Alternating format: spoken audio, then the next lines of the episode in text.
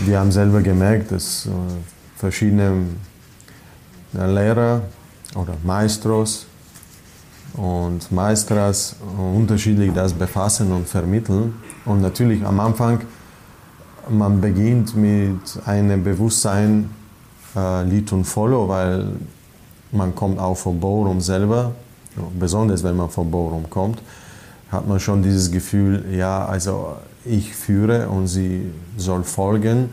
Aber man darf nicht vergessen, diese Präsenz von der Partnerin. Ja? Also das, da habe ich versucht von Anfang an für mich persönlich ein Bild zu schaffen und die war, dass der Mann die Ramme ist und die Dame das, das schöne Bild.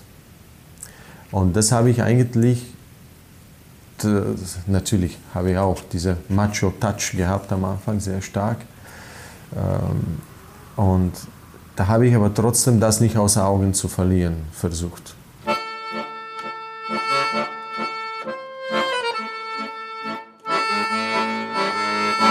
Cabeceo.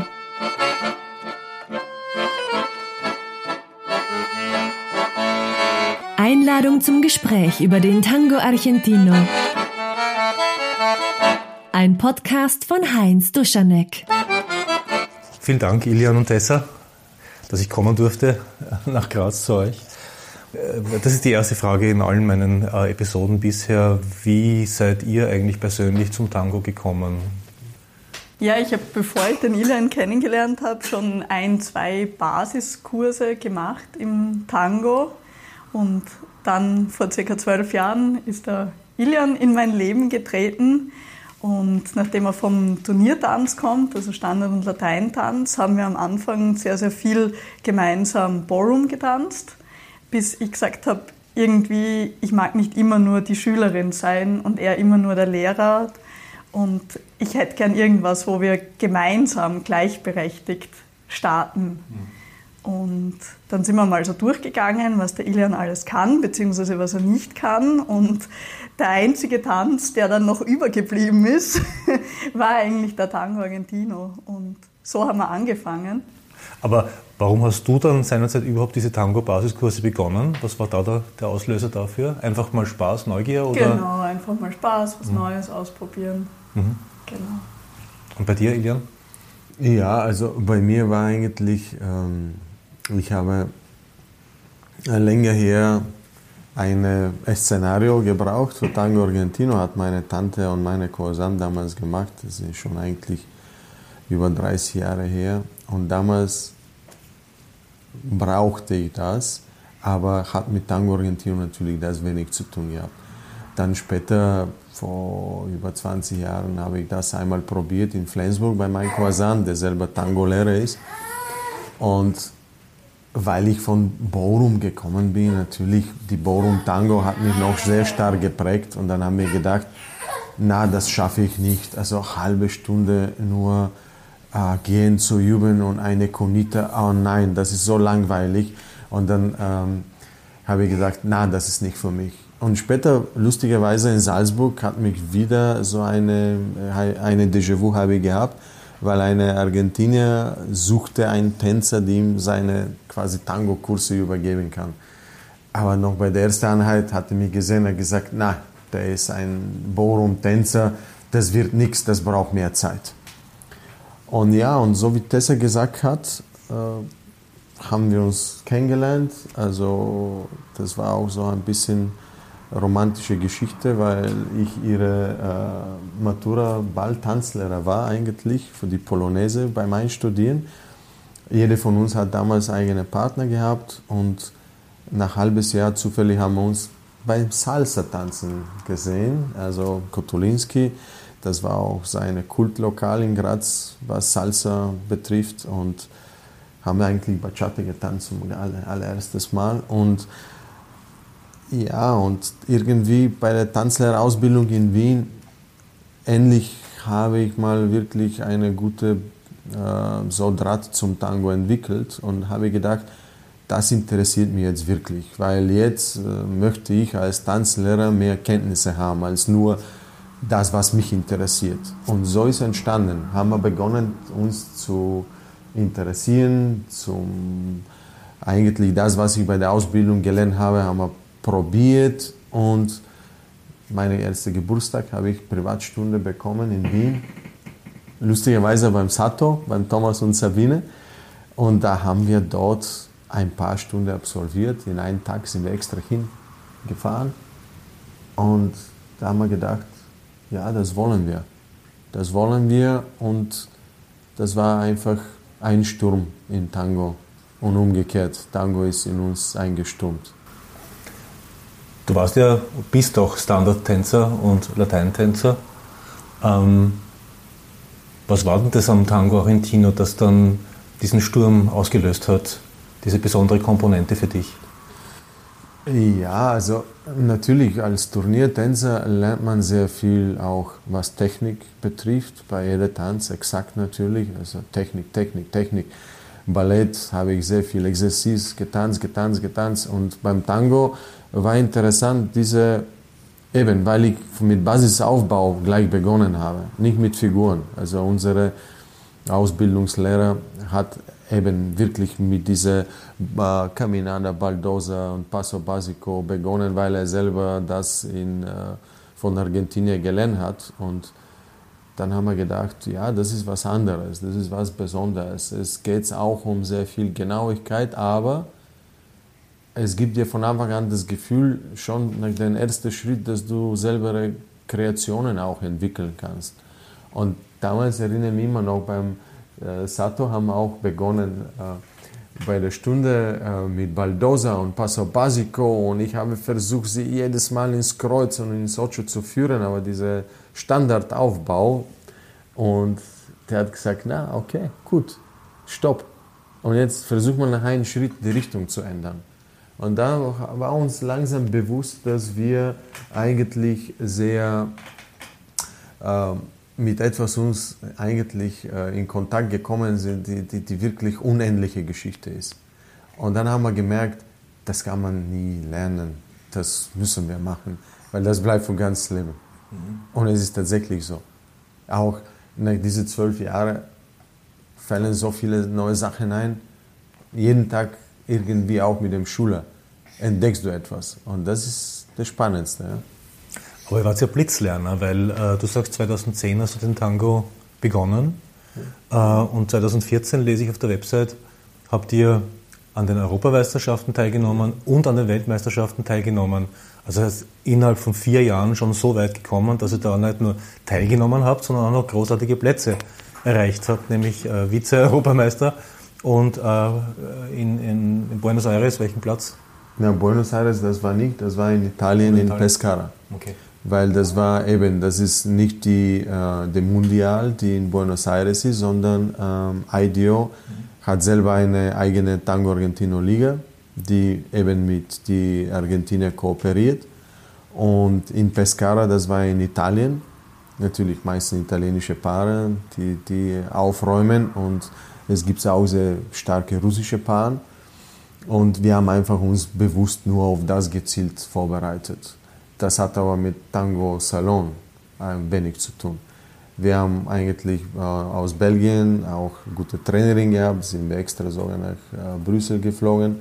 Sie ist nach Graz gekommen, weil wir wollten uns wirklich bewusst nur auf Turnier vorbereitet. Und das ist natürlich eben wie beim Ballroom-Turnieren dann lernt man wirklich nur die Szenario, dann lernt man wirklich beim Tango Vals, Tango Melonga und Tango Salon wirklich äh, eben die Sequenzen. Also das ist schon etwas, was sehr äh, wirklich wie, wie Training, wie Turniertanz ist.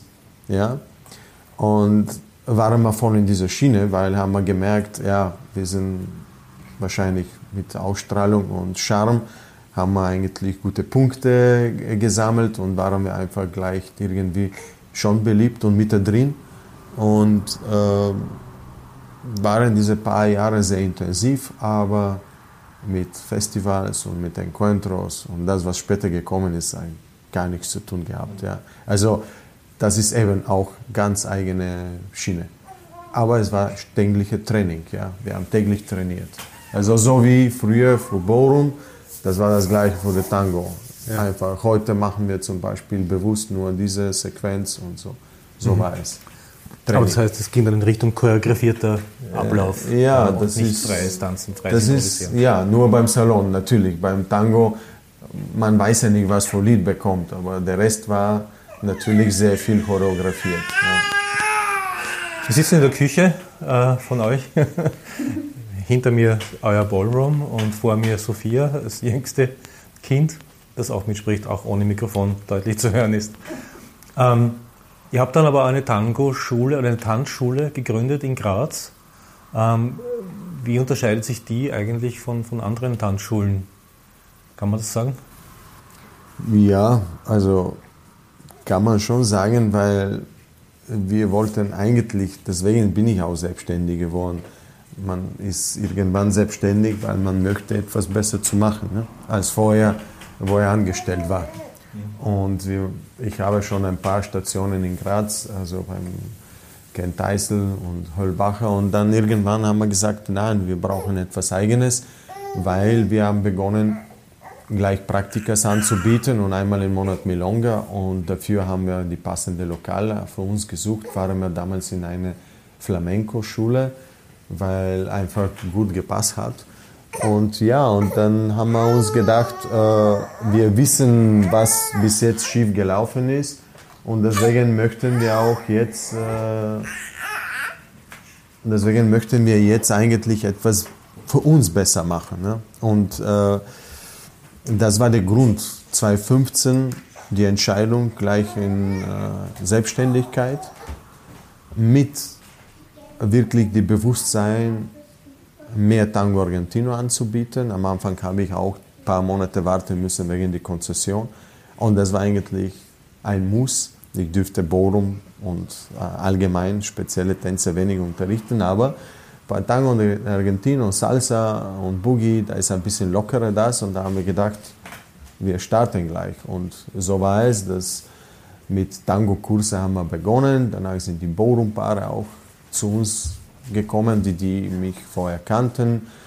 Und ähm, einen größeren Saal haben wir ausgesucht für die Borum speziell, aber Tango war von Anfang an eigentlich sehr stark präsent und ist so auch geblieben. Also 70, 80 Prozent für die Tango-Kurse und für das, was wir machen, ist äh, natürlich in der Tanzschule Tango Argentino an erster Stelle.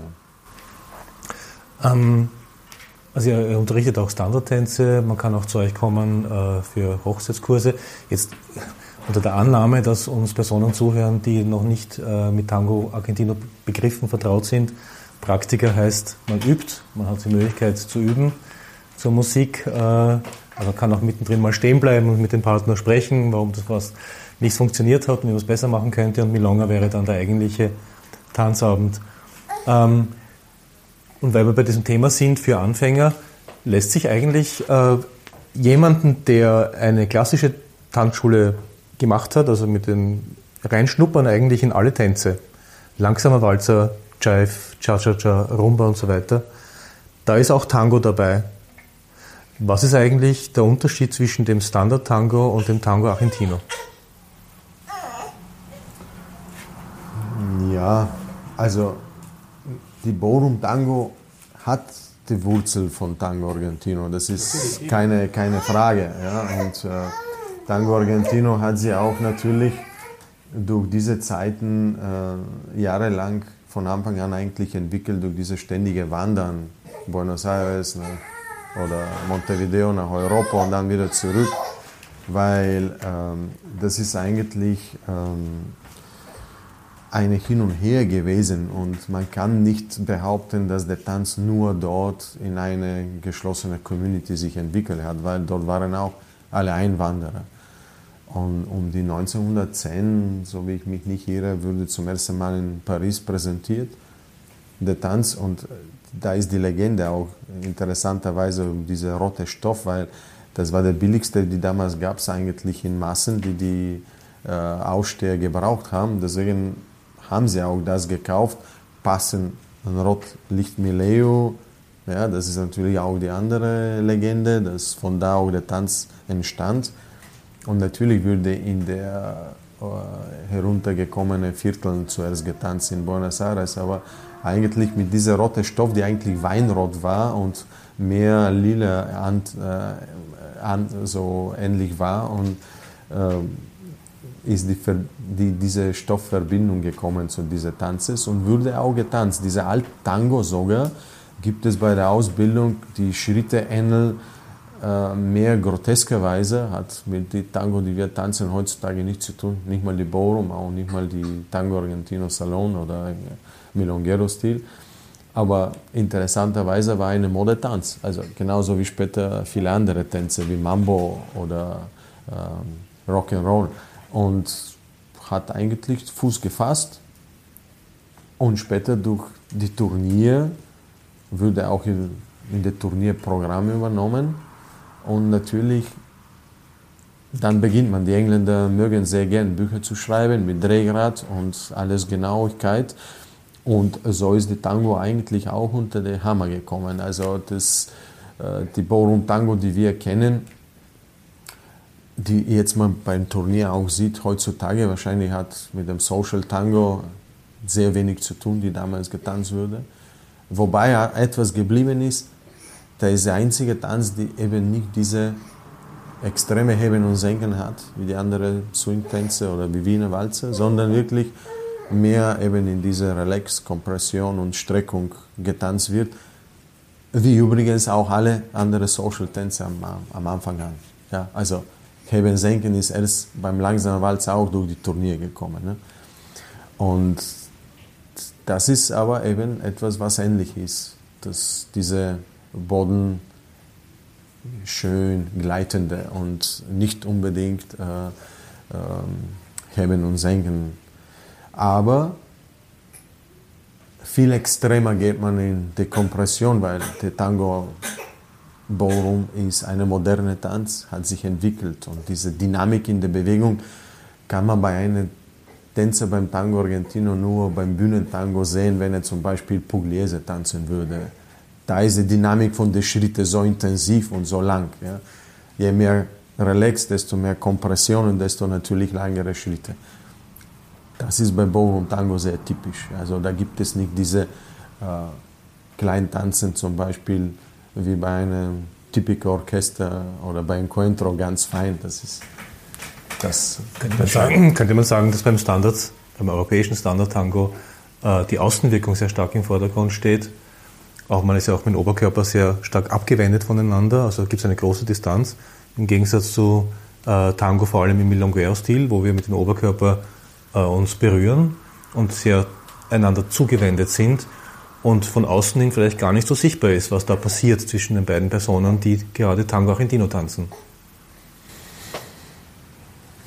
Ja, die äh, Ballroom Tango hat die Haltung übernommen, weil musste es, damit ähnelt an die anderen Ballroom-Tänze auf der Tanzfläche, also bei den Turniertänzen. Äh, die alte Tango aber würde auch nicht so getanzt, also würde schon mehr geschlossen oben, mehr diese Gentleman-Haltung, diese ähm, geschlossene. Später sind die Ellbogen so nach außen gekommen und eben führende Schulter, das ist auch sehr typisch für die Ballroom Tango, rechte Schulter sehr führend. Aber wenn man im Vergleich mit dem anderen Ballroom Tänzer, es gibt es schon einen Unterschied. Auch bei der, oben bei der Haltung, die Verschiebung ist viel stärker und äh, ich würde sagen, es ist nicht so offen wie bei einer langsamen Walze. Trotzdem offen im Vergleich mit Tango Argentino, ja. aber nicht so offen wie langsamer Walze oder Quickstep ist etwa andere von der Aufbau her. Das muss man einfach genau sehen, um die Erklärung noch besser zu verstehen. Aber Tango unterscheidet sich schon von der anderen Ballroom-Tänze trotzdem, auch in der Haltung. Aber auch wenn heißt, offener ist. Ja, das heißt, dass jemand, der äh, Standard-Tango gelernt hat und jetzt Tango Argentino begonnen, beginnen möchte, schon etwas Neues lernt, äh, das da fundamental anders ist in einem gewissen Ausmaß. Ja. Und man sich wundert, warum beides mit dem Wort Tango beginnt. Genau. Ich glaube, der wesentlichste Unterschied ist, dass man beim Ballroom Tango Figuren lernt und beim Tango Argentino Schritte. Ihr bietet also Tango Argentino Kurse an. Wie sind denn die aufgebaut? Also es gibt, habe ich gelesen, es gibt diesen klassischen Tango Basis 1 Kurs. Äh, was kann man sich da erwarten? Was passiert da? Ja, also eigentlich von denjenigen, die kommen mit der Hoffnung, Figur zu lernen, passiert ganz wenig. Die sind dann enttäuscht. Und ja, also man merkt schon, äh, dass manche andere Erwartungen haben, weil auch wenn sie von Borum kommen, aber auch von anderen Tanzschulen natürlich, ähm, da bekommt man schon oft Figuren gleich bei der ersten Kurs und äh, wir haben das sehr ähm, sensibel aufgebaut. Eigentlich, das war mehr oder minder Tessers Hand am Anfang. Diese Basis 1, Basis 2, dann Mittelstufe 1, Mittelstufe 2, Aufbau 1, Aufbau 2, Walzbasis, Milonga-Basis. Das heißt, in ein Tanzschuljahr geht man wirklich sehr sorgsam mit dieser ganzen Basisaufbau, bevor man in einen Club ansteigen kann. Und nur zum Beispiel beim Basis 1 lernt man bei uns nur Caminada, Baldosa und Passo Basico, wobei ich gehe bei der Aufbau so, dass die Paare sehr kreieren dürfen, auch beim Schritte, Menge und äh, äh, ich gehe auch von geschlossenen Box zum Offen Box, eben genauso wie auch die Social Dance früher auch. Ich glaube, das musst du jetzt erklären. Was heißt geschlossene Box und offene Box? Ja, also ich habe gemerkt am Anfang, also wir haben gemerkt am Anfang, dass die Leute beim Baldoser, äh, wo man Outsides-Partner gehen muss, zum Beispiel beim Caminada, sie nicht, nicht ganz im Klaren sind, was das ist. Aber geschlossene Box von langsamer Walzer viele kennen, weil spätestens beim ähm, einem Ball, Ballfit-Kurs oder Hochzeitskurs oder, Stand, in der Schule ein Tanzkurs, jeder weiß, was ein Box ist, äh, Rückseitschluss oder Vorseitschluss. Nur eben beim Tango Argentino starte ich auch nicht immer äh, rückwärts. Manchmal sage ich, man kann vorwärts genauso starten oder Seit. Das darf nicht ein Muster im Kopf sein. Der Start ist nur so. Und wenn man diese Box eben über links aufbaut, wie man von langsamer Walzer kennt, ähm, habe ich gemerkt, dass die Leute sich leicht tun, weil man schließt den Fuß und man ist ruhig, man hat eine Anker quasi im Kopf und das ist auch nicht anderes als eine Salida, die man geschlossen tanzt. Und ich habe gemerkt, dass das einfach hilfreich ist und dann eben extra nehmen wir die Caminada unter die Lupe, Inline, Outsides-Partner, damit die Leute einfach diese äh, gewöhnliche nur Inline tanzen, was sie von der anderen Bohrumtänze kennen, weil selten tanzen sie Outsides-Partner, nur bei offenen Drehungen oder beim Slow Fox und am Anfang tanzen alle immer geschlossen. Ne? Und dann haben bessere Verständnis eben um diese Baldosa. Dann, wenn ich sage, okay, jetzt von Open Box gehen wir in, äh, von geschlossene Box, Closed Box gehen wir in Open Box, nutzen wir diese Caminada als Partner, dann kommt irgendwie eine Erleuchtung, ja, und Erleuchtung gleichzeitig. Und äh, lustigerweise vor ein paar Monaten war, vor einem Monat war ich bei einer Weiterbildung mit Kollegen und da wurde eine deutsche Trainerin und Lehrerin äh, eigentlich äh, so präsentiert. Sie hat uns versucht, die Augen zu öffnen, eben mit diesem Butler-System, dieses Social Dance-System, die man seit 100 Jahren eigentlich äh, kennt oder in Vergessenheit ein bisschen gegangen ist. Und dann habe ich gesagt, ja, aber das tue ich ja jahrelang. Das ist ja die Baldosa. Und sie sagte, ja, das sagen viele.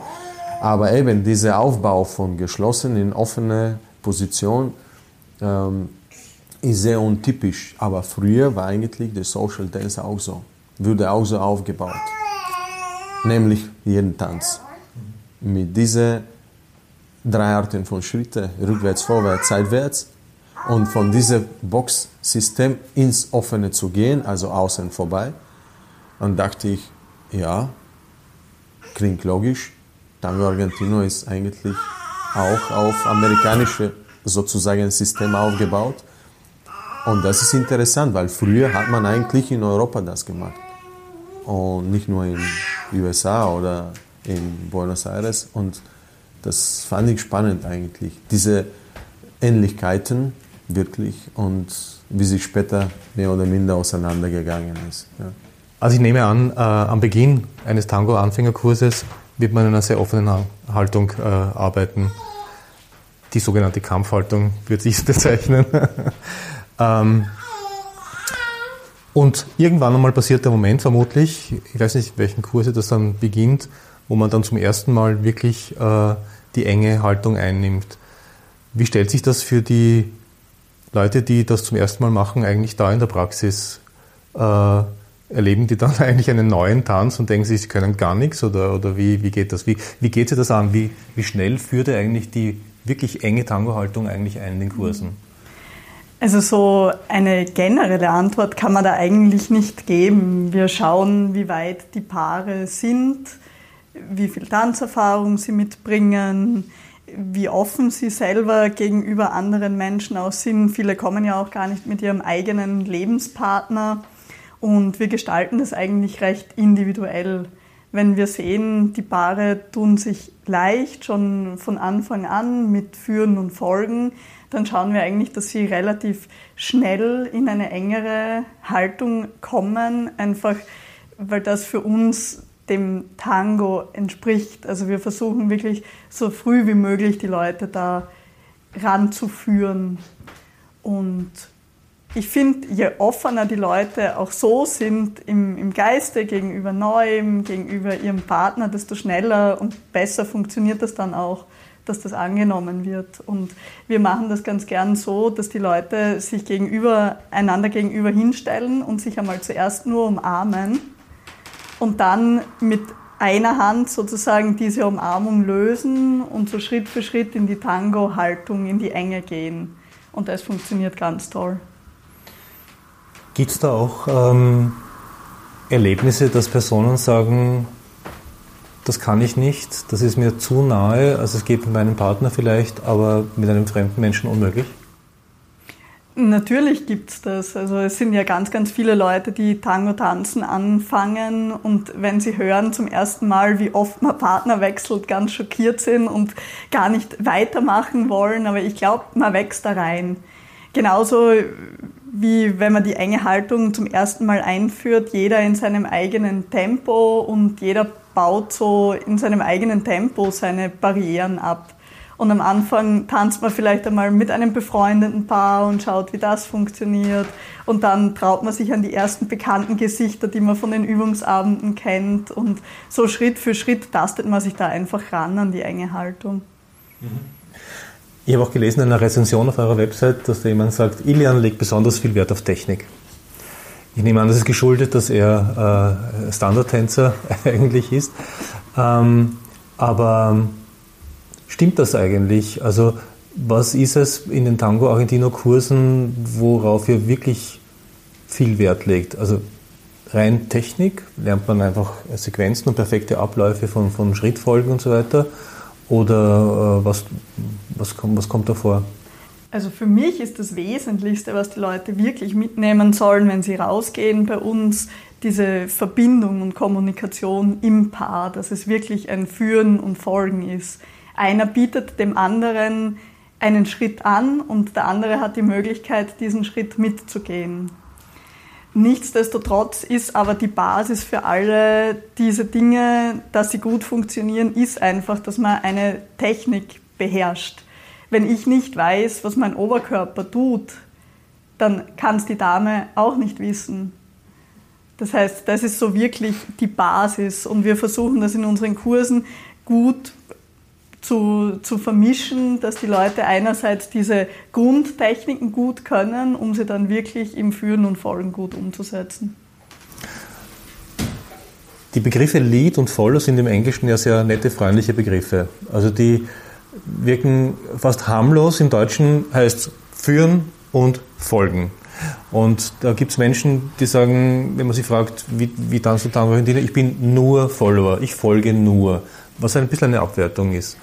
Ähm, wie fasst ihr eigentlich das Konzept von diesem Führen und Folgen eigentlich auf? Ist es so, der Leader ist ein Diktator und der Follower hat zu folgen und hat die äh, Schritte sklavisch zu machen? Oder wie vermittelt ihr den, den Leuten in den Kursen, dass es schon ein Miteinander-Tanzen ist?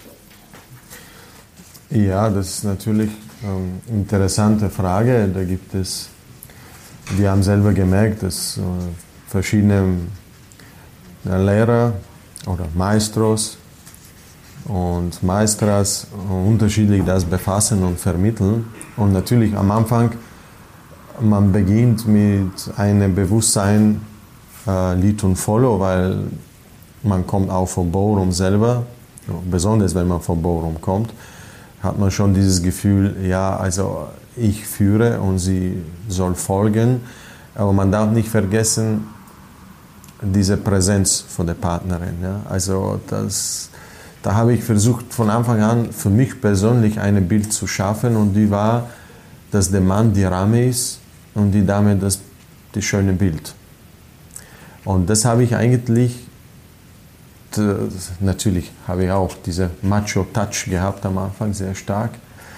Ähm, und da habe ich aber trotzdem das nicht außer Augen zu verlieren versucht. Immer diese äh, auch wenn du Leader bist und Impuls gibst, trotzdem ist der Follower das, was du präsentierst und nicht dich selber. Vielleicht das war auch der Grund, warum ich von Borum äh, Turnieren mich verabschieden habe, weil diese jeder für sich tanzen und als Paar sich zu präsentieren, war mir einfach ein bisschen viel zu kurz. Und irgendwann habe ich gemerkt, dass das wirklich in so extrem falsche Richtung geht. Und äh, weil ich über Entwicklung geredet habe, äh, bei mir hat sie auch sehr vieles getan, besonders jetzt, wo ich auch äh, Kurse anbiete für führende Ladies, also Lady Leading.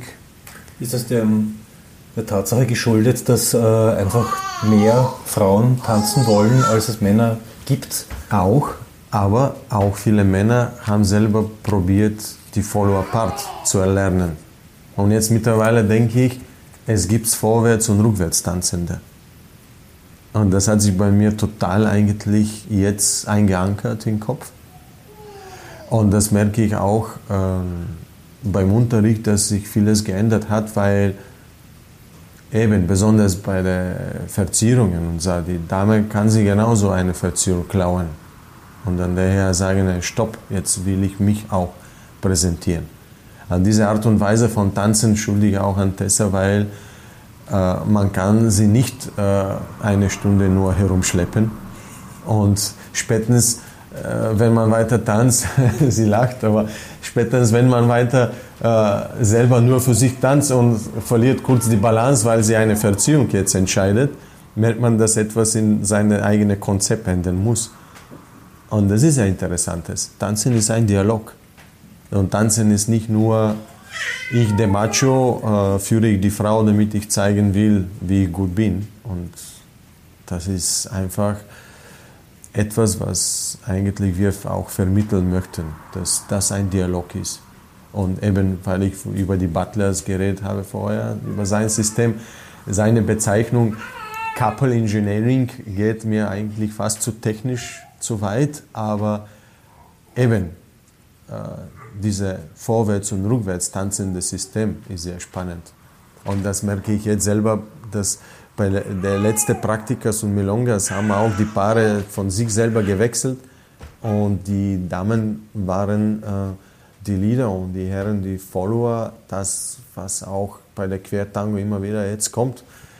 Aber wir haben auch vorher schon gehabt, zwei tanzende Ladies zum Beispiel und ähm, das war nicht unüblich, aber jetzt ist irgendwie noch stärker geworden.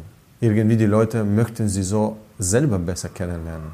Habe ich das Gefühl, sie entdecken immer wieder Neuland und äh, ja, ich würde schon sagen, dass ich mich als Leader vielleicht wohler fühle, aber ich habe nichts dagegen, wenn ich einen starken Charakter als Follower bei mir habe, wo ich mich oft während des Tanzes auch nicht unterordne, aber merke, dass die Stärke genauso gleichberechtigt ist. Und ich glaube, der Tanz geht auch dorthin. Also das heißt, dass ähm, ohne die Tanzhaltung zu wechseln, also du bleibst in der Leaderrolle sozusagen in der, in der Haltung, dass du doch merkst, äh, jetzt wirst du geleitet oder bekommst du einen Vorschlag von der Frau, mit der du gerade tanzt. Und den du jetzt annimmst oder eben nicht annimmst. Richtig. Und genau umgekehrt soll er sein. Die Dame darf nicht nur meine Vorschläge annehmen, Ja, natürlich fällt sie, sie, sie lässt sich fallen, weil gewisse Sachen einfach ähm, mit in Dialog eigentlich mit mir sprechen möchte durch das Tanzes. Aber wenn ich merke, genau das, ich möchte jetzt Raum für mich, ich drehe dich jetzt herum, ich möchte jetzt Raum für mich, ich mache die Verziehung etwa länger für mich und gib mir die Möglichkeit, jetzt habe ich das Gefühl, dass ich etwas machen kann. Das muss alles funktionieren beim Tanzen. Es ist nicht so, ich nehme dich und jetzt vier Lieder bist du meine und ich schleppe dich dorthin, wo ich möchte. Ja? Und genau diese ganze Sensibilität, diese Facetten, ja, also das muss man beim Tanz erlebt sein, weil das ist Tanz, ein Dialog zwischen zwei Menschen. Ne? Das kann man Anfängern wahrscheinlich nicht sagen, äh, sondern die erleben das irgendwann einmal dass Tango Argentino eine intellektuelle, aber auch eine emotionale Herausforderung ist, auf einem recht hohen Niveau, äh, um das zu verstehen und äh, damit umgehen zu können. Ähm, wann setzt denn so dieser Kick oder diese, dieses Verständnis dafür ein, aus eurer Erfahrung in den, wenn jemand wirklich von Null beginnt bei euch, wann, wann passiert da diese, oder passiert das erkennbar, dass ein, ein Verständnis entsteht plötzlich, worum es da wirklich geht? Ja, natürlich abhängig von den Menschen. Ja. Also man kann nicht alle gleich betrachten, aber ich merke selber, jetzt haben wir immer wieder sehr viele Leute von so äh, Ärzte, äh, Psychologen, Psychiatern, äh, Lehrer und ich merke schon, dass viele beginnen des Tanzes nur um sich entspannen zu können, ja, durch die vielleicht anstrengende Arbeitstag, durch das, dass vielleicht etwas gesehen haben und interessant wirkte. Und merken eigentlich, wie ernst irgendwann ist, wenn sie schon voll drin sind. Und merken, dass irgendwann gar keine Entspannung mehr ist in dem Sinne der Worte, sondern noch etwas, was wie ein Lebensstudium ist. Ja? Also das merke ich bei den Leuten, die sich wirklich mit dem Thema befassen. Aber wann dieser Moment kommt, ist bei den unterschiedlichen Menschen so unterschiedlich. Manche beginnen schon nach einem Jahr, wenn etwa fortgeschrittene Partner oder die Partnerin haben, Festivals zu gehen und natürlich nach ein paar Festivals merken sie, also wir sind schon jetzt mittendrin auch, wenn die Erfahrung noch fällt. Viele sagen, man muss gewisse Kilometer einfach tanzen, dass man einfach diese Kick bekommt. Ja. Ich weiß, wo unser Moment war, wo wir eben in eine andere Turnier waren in Italien, in Turin. Und gleichzeitig war ein Festival in Asti. Und äh, das Paar aus Moskau, die wir gut befreundet sind, äh, die trainiert bei Marce, bei Sebastian Arce und haben gesagt, unser Maestro ist jetzt in einem Festival in Asti, kommen wir vorbei. Ja, okay, von Turin, das war nicht so weit weg. Und da sind wir hingefahren und die Melonga war in einer alten Kirche. Und ich vergesse diesen Moment nicht, weil die Leute waren natürlich viel, aber viel weit weniger als die Turniere, die wir vorher hatten in der Halle, in der Sporthalle. Aber die Atmosphäre, diese Kerzen beim Eingang, der Raum, also das war eigentlich die erste, ich glaube, äh, richtige Treff mit Tango in dem Sinne bei einem Milonga, bei einem Festival, wo ich gedacht habe, eigentlich da wollen wir hin. Also die Turnier, das ist schön und gut und spannend, aber das ist etwas, was wirklich ist, Tango. Und da haben wir gemerkt, das war wenig Platz, so wie in einem Encuentro, aber sehr gut geregelt. Alle haben so gepflegt getanzt und diese Stimmung damals hat uns, ich glaube, also für mich rede ich, ich glaube beim Tessa war das Gleiche, sie nickt, ja. Und äh, das war, was uns wirklich die infiziert hat damals, so wirklich infiziert. Und dann haben wir gemerkt, hey, da sind wir schon drinnen und es beginnt wirklich ein Leben, ein Tango-Leben. Vorher waren wir auch natürlich Melongas und äh, auch äh, beim Amadeus. Aber das war nicht das Gleiche.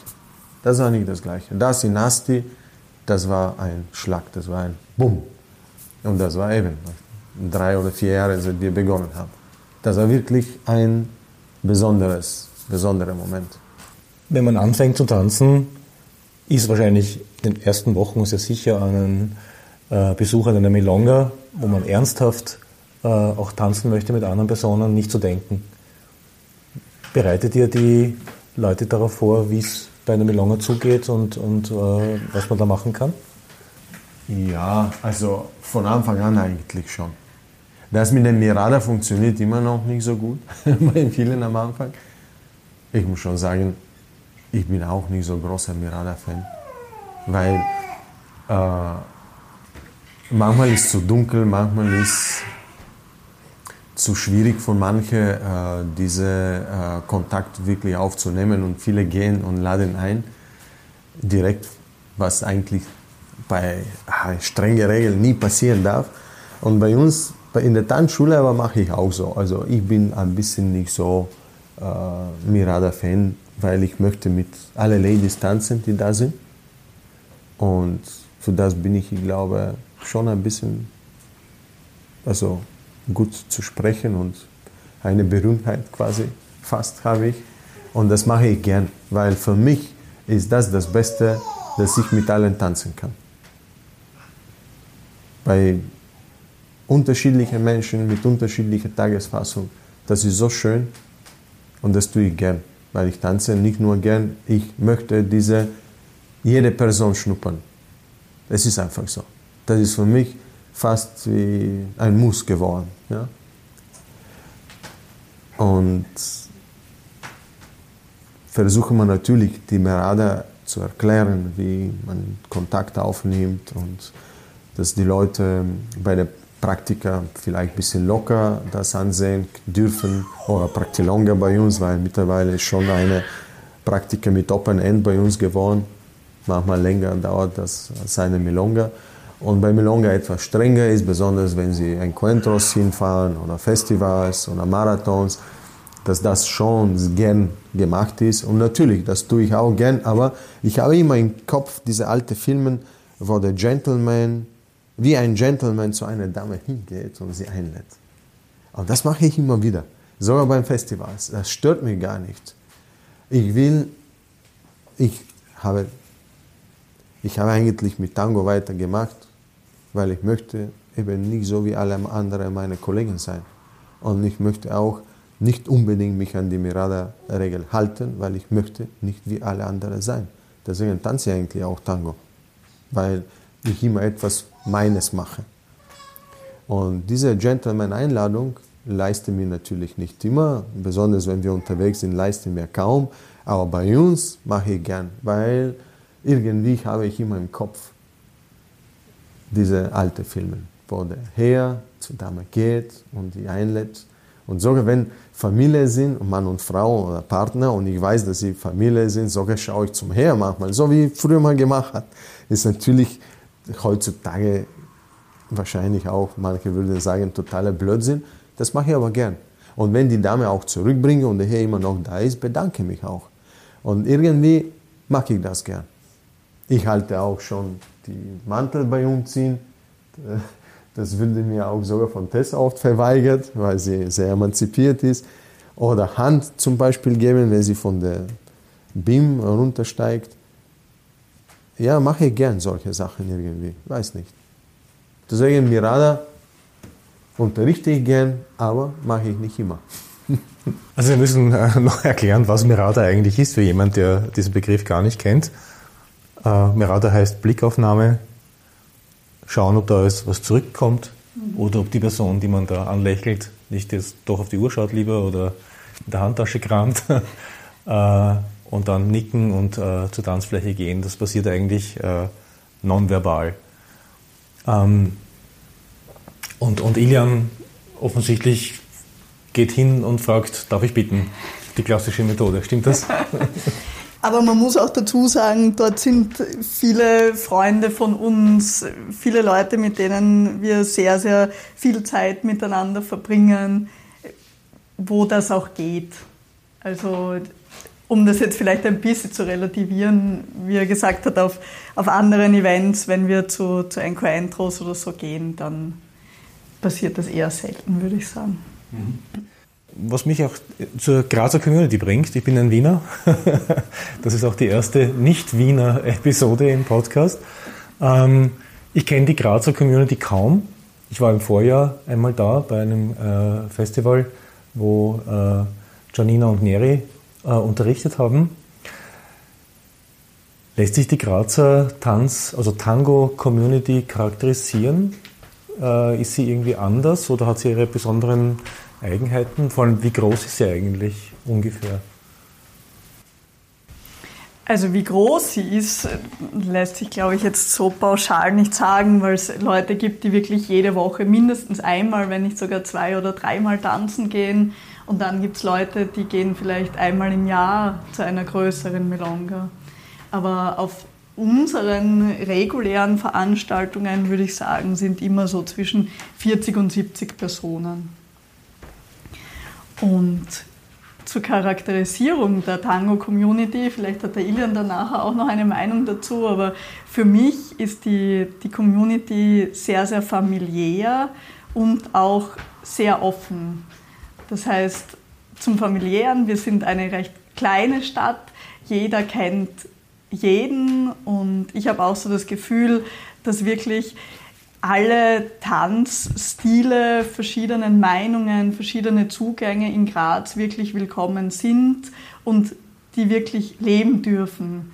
Nicht nur auf verschiedenen Events, wie es ja oft so ist, dann gibt es einen Neo-Abend und dann gibt es einen ganz klassischen Abend und was auch immer, sondern bei uns findet man wirklich auf einer Milonga, an einem Abend ganz viele verschiedene Persönlichkeiten, die viele verschiedene Zugänge zum Tango haben, die ganz unterschiedlich tanzen und all das darf sein und harmoniert miteinander. Das macht für mich so das Besondere an der Grazer Community aus.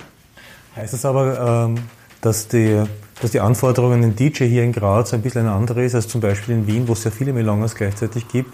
Also im Sinne von der Musikmischung, dass die äh, hier unterschiedlicher lieber wahrgenommen wird von der Community, als wenn es ein strikter klassischer Abend wäre oder ein strikter Tango Nueva Abend wäre?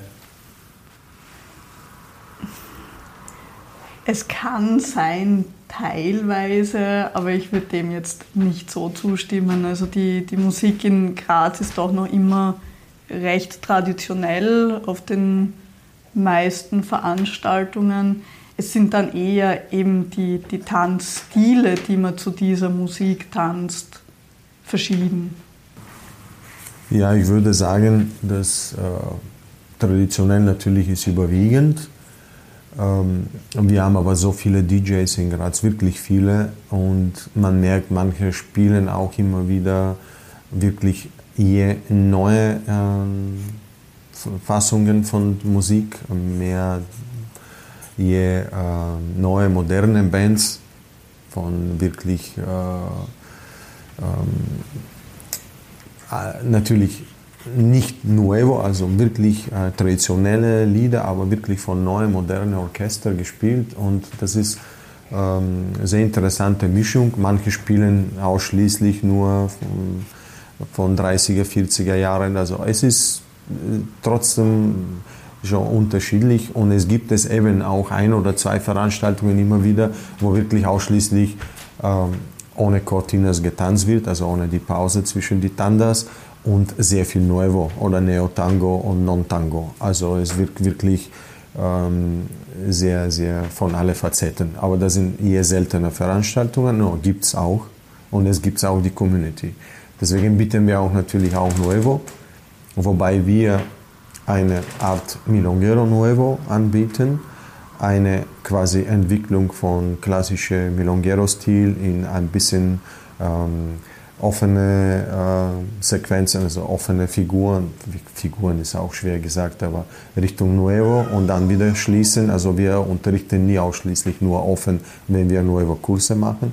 Eben machen wir diese Mischung ein bisschen mit eben dieser Organik, Tango Organico, also ein bisschen mehr Atmung, Dynamik zwischen das Paar, also ähm, Atmung entsteht und wechselt die, die, die, die Distanz zwischen die beiden Partner.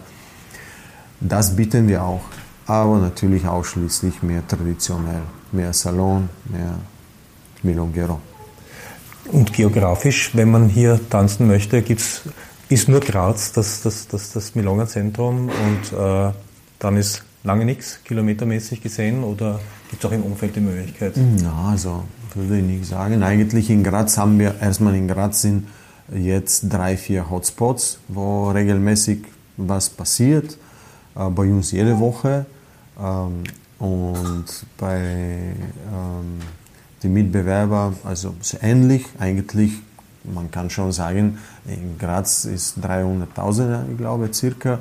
Und es gibt es Möglichkeit, täglich Tango zu tanzen, in einer oder anderen Form. Also es gibt es mindestens ähm, drei, vier Veranstaltungen wochentlich. Und außerdem auch immer wieder Kurse und Praktikas. Und ich finde, wie Tessa schon gesagt hat, dass die Szene offen genug ist, dass Flyer wirklich bei uns zum Beispiel, von jeder, die Flyer möchte, kann er auflegen und mich störte persönlich nicht, dass das auch die Mitbewerber sind, weil ich finde alles bereichend, was Tango betrifft und letztendlich äh, brauchen wir uns nicht verstecken, was wir selber unterrichten. Deswegen wissen wir, dass die Leute, die gefällt, bleiben einfach dauernd. Und was interessant auch ist, ist, dass die Maribor auch eine kleine Szene hat. Das ist auch nicht so weit von Graz. Und dort gibt es immer wieder Veranstaltungen. Und aus Slowenien kommen immer wieder Leute bei uns. Und eben im März war sogar der DJ Vlado aus Maribor bei uns. Cele, Ljubljana, die sind auch äh, Ptuj passiert immer was in Slowenien und das ist auch nicht so weit.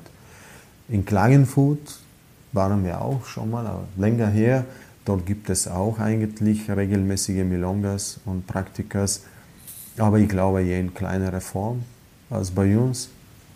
Und sonst, ja, gelegentlich Musikveranstaltungen, Live-Musik, also Knittelfeld oder ähm, was ich jetzt zuletzt irgendwo gelesen habe in Leibniz, ich glaube. Also immer wieder, aber das sind sporadische Live-Musikveranstaltungen. In Wien ist gerade, oder auf Facebook ist gerade die Diskussion unter der Wiener Community ähm, zum Thema Frauen, die eine Milonga besuchen, natürlich genauso viel Geld bezahlen als Eintritt wie äh, alle anderen, aber dann mehrheitlich sitzen. Und, äh, und die wird äh, heftig hin und her diskutiert das ist halt so, kann man halt nichts machen oder was könnte der Veranstalter tun oder sind die selbst verantwortlich dafür oder müssen sich die Männer an der Nase nehmen und einmal ein, ein, die Komfortzone verlassen. Wie schaut das in Graz eigentlich aus?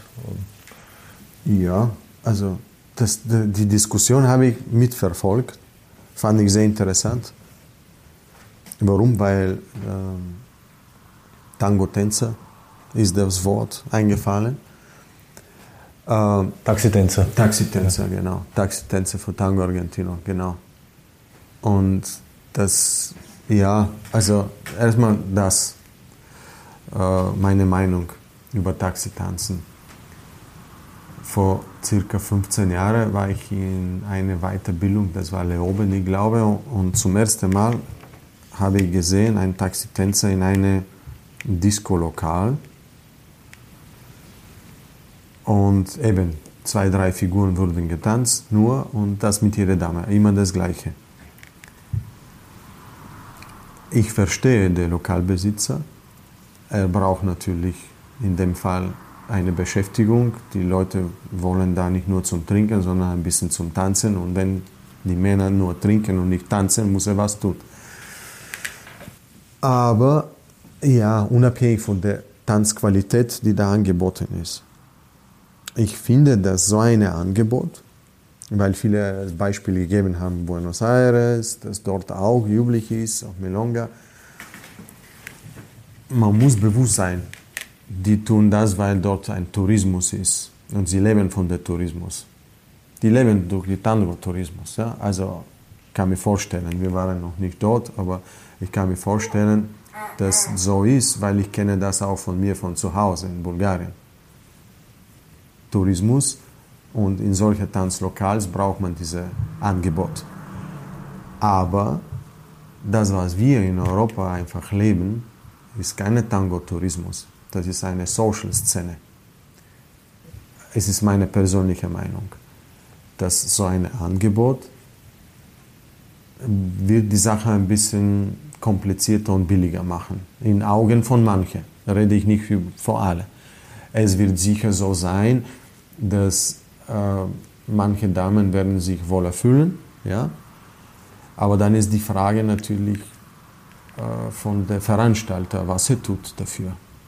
Ich tanze mit allem, die ich kann. Also wenn manche jetzt früher gehen nach Hause, ich tanze bis zum Letzt. Wenn bis elf ist, tanze ich bis zwölf, bis eins.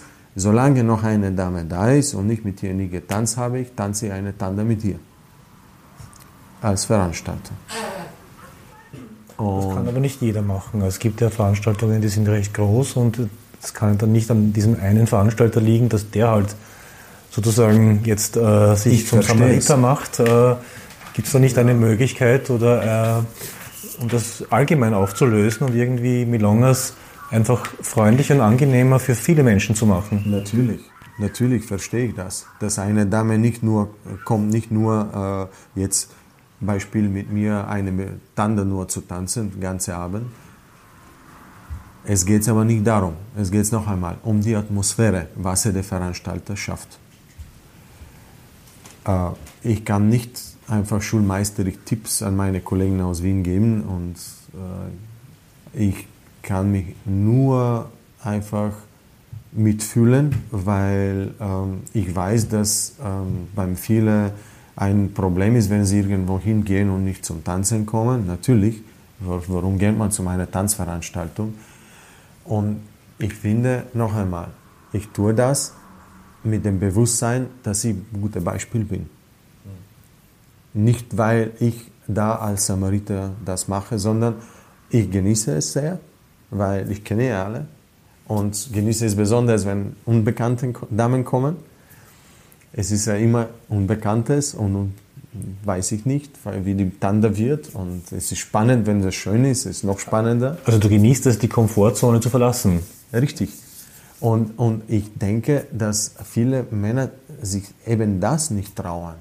Die tanzen, ich merke, dass viele nur mit bestimmten Damen zum Beispiel tanzen. Aber ich finde, dass in Graz sehr viele mit sehr vielen Damen tanzen. Also das wirklich, äh, wie du, wie du sagst, Komfortzone äh, einfach verlassen. Aber ich finde, dass eben als Veranstalter gibt es ein gutes Beispiel dafür. Ja, also es gibt Abende, wenn zum Beispiel mein Freund, der mir hilft, da bei der Bar ausfällt, dann mache ich Musik, dann mache ich Bar und dann tanze ich die ganze Zeit. Ist für mich selbstverständlich, weil dann brauche ich diesen Abend gar nichts machen. Weil für mich, wenn ich eine Praktilonga mache, mache ich natürlich für die Paare, die kommen, für die Leute, die kommen und das war für uns von Anfang an der eigentlich Grundprinzip. Wir machen das nicht nur Geld zu gewinnen. Tango ist eine Kultur. Eine Kultur. Und, und äh, ich kann jedem eigentlich vorlegen, wenn wir auch Live-Musik zum Beispiel machen, was am Ende bleibt. Eigentlich nichts. Und wenn man auf Null ist, ist man froh. Weil da kommen AKM, kommt der Saal und kommen die üblichen Kosten. Wir machen das wirklich, weil wir Tango leben und lieben. Und nicht, weil solche Abende nur ums Geld zu verdienen. Und das muss von Anfang an bewusst sein. Wenn wir begonnen haben, haben waren wir froh, wenn wir fünf Paare bei einer Praktika hatten und zehn bei einer Milonga. So war es am Anfang. Es war eine holprige Start. Aber hat sich so entwickelt, dass wir sowieso mit allem getanzt haben am Anfang, weil das nicht so schwer war. Aber ist das eigentlich so auch geblieben? Auch wenn jetzt äh, 20 oder 30 Paare da sind. Mein Ziel ist natürlich nicht, jede zu jagen. Mein Ziel ist, abwarten immer. Wenn ich sehe, dass welche Damen da noch sitzen und mit einer oder anderen nie getanzt habe, dann lade ich sie ein. Das tue ich ja die ganze Zeit. Und das ist eine Social Abend. Äh, Tango ist ein Social Tanz. Diese soziale, diese Community, die muss im Leben erhalten kann. Und natürlich verstehe ich auch, dass ähm, manche Damen sehr enttäuscht sind, wenn sie den ganzen Abend so sitzen bleiben. Aber so sind auch manche Männer, die nicht so gut zum Beispiel tanzen. Und ich habe direkt, wo diese Diskussion in Wien entstanden ist, habe ich einen Tänzer bei mir, der jetzt seit eine, äh, ein halbes Jahr oder ein bisschen länger tanzt, schon fast sieben, acht Monate, genau, mehr als ein halbes Jahr. Aber der ist so engagiert, der kommt jede Woche zum Praktika und zum Kurs. Und einmal hat, mich, hat er zu mir gesagt, ich möchte nicht mehr. Warum? Ja, ich war jetzt in einer anderen Veranstaltung und ganz Abend saß ich. Ja? Und nur zum Beispiel meine Tanzpartnerin ist zum Tanzer gekommen. Und ich habe zu ihm gesagt, weißt du, bleib dran. Du wirst sehen, irgendwann werden zehn Paar Blicke mindestens zu dir sein. Und da kannst du dir aussuchen sogar. Ja, ich bin noch nicht so gut und sie äh, haben nur untereinander getanzt. Sowas finde ich schade. Genau das darf auch nicht passieren. Aber wir müssen froh sein für jede Herr, die in die Szene reinkommt und bereit ist, auch in dem Sinne fremde Veranstaltungen zu nutzen. Da werde ich pflegen wie ein rohes Ei. Ja? Und es wird sich natürlich was ändern, denke ich, wenn alle, wie du sagst, die Komfortzone verlassen. Deswegen funktioniert so gut bei einem Encuentro zum Beispiel, weil die Paarzahl ist genau geregelt, also beziehungsweise Leader- und Followerzahl. Und da, wenn alle tanzen, tanzen wirklich alle. Und das ist wirklich schön. Und das irgendwie passiert auch manchmal bei uns bei den Milongas. Äh, dann tanzen 25 Paare und Tanzfläche und du siehst keine sitzen da. Und dann denkst du dir, wow, es passiert was Richtiges. Dann ist etwas geschafft. Statt wirklich ein paar Ladies sitzen und ein paar Männer einfach nur reden. Finde ich schade manchmal. Aber das ist meine persönliche Meinung. Es gibt Leute, die brauchen auch beim Social auch nur mitreden. Ich brauche beim Social nur tanzen. Das führt mich zur, Schluss, äh, zur Schlussfrage. Was wünscht ihr euch für eure eigene Tanzschule? Gibt es Pläne, wie sich das weiterentwickeln wird? Das eigentlich ist mein Wunsch, dass weiter so geht. Ich brauche keine große Säle, ich brauche nicht mehr Säle, ich brauche nicht äh, 100 Paare, aber das, was ist drinnen, ich mache Kurs auch mit drei Paaren. Ich schicke keinen zurück. Ich sage, ich mache auch mit euch, ist kein Problem. Die Stunde ist da. Ich will euch das beibringen. Also, oh, egal, Boogie, Tango oder Ballroom. Aber natürlich haben wir jetzt einen guten Ruf bezüglich Tango Argentino. Jetzt kommen mehr Paare für Tango, aber ist mir recht, das alles. Ja? Ich liebe einfach tanzen und ich lebe das.